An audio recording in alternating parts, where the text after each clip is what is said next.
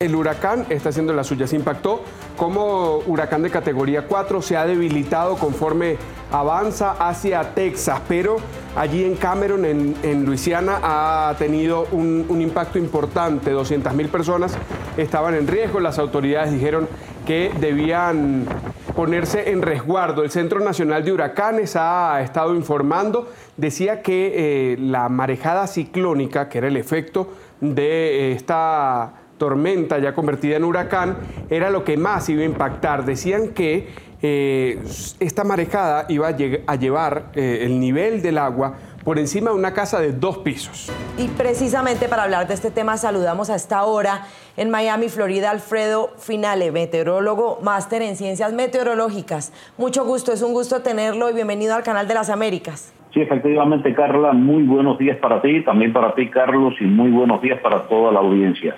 Ya ustedes lo mencionaban, un huracán extremadamente poderoso que al filo de la medianoche estuvo impactando el sector suroccidental del estado de Luisiana con vientos máximos sostenidos de 150 millas por hora, un huracán categoría 4, pero prácticamente en el límite superior de esa categoría. Estuvo muy próximo a llegar a ser un huracán categoría 5.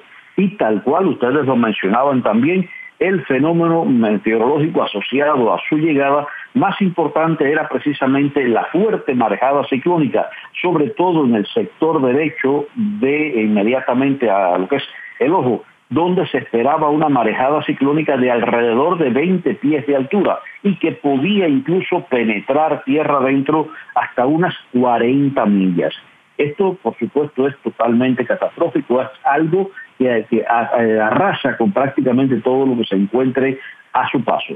Ha estado debilitándose de forma gradual a medida que avanza hacia el norte, avanza sobre el estado de Luisiana, ya en el final de la tarde del día de hoy puede estar entrando incluso al estado de Arkansas, que se ubica al norte del área de Luisiana, y luego se estaría moviendo un poco más hacia el este-noreste, hacia la zona de Tennessee y el área de Kentucky.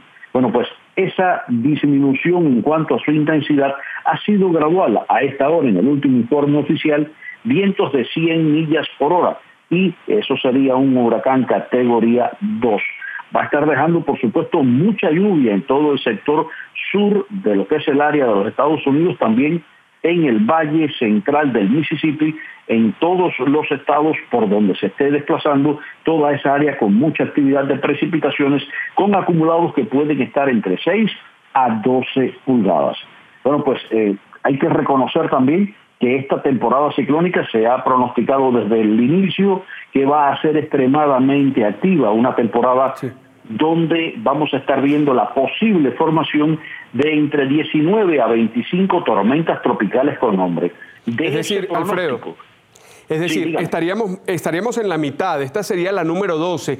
Y, quería preguntarte, Alfredo, sobre eh, cuando decimos que se está debilitando mientras avanza hacia el norte, ¿eso significa que ya ha pasado el peligro, que todas estas personas que estaban en la ruta de Laura ya pueden volver a casa, no hay necesidad de, alejarse de sus viviendas si están en esas zonas de riesgo?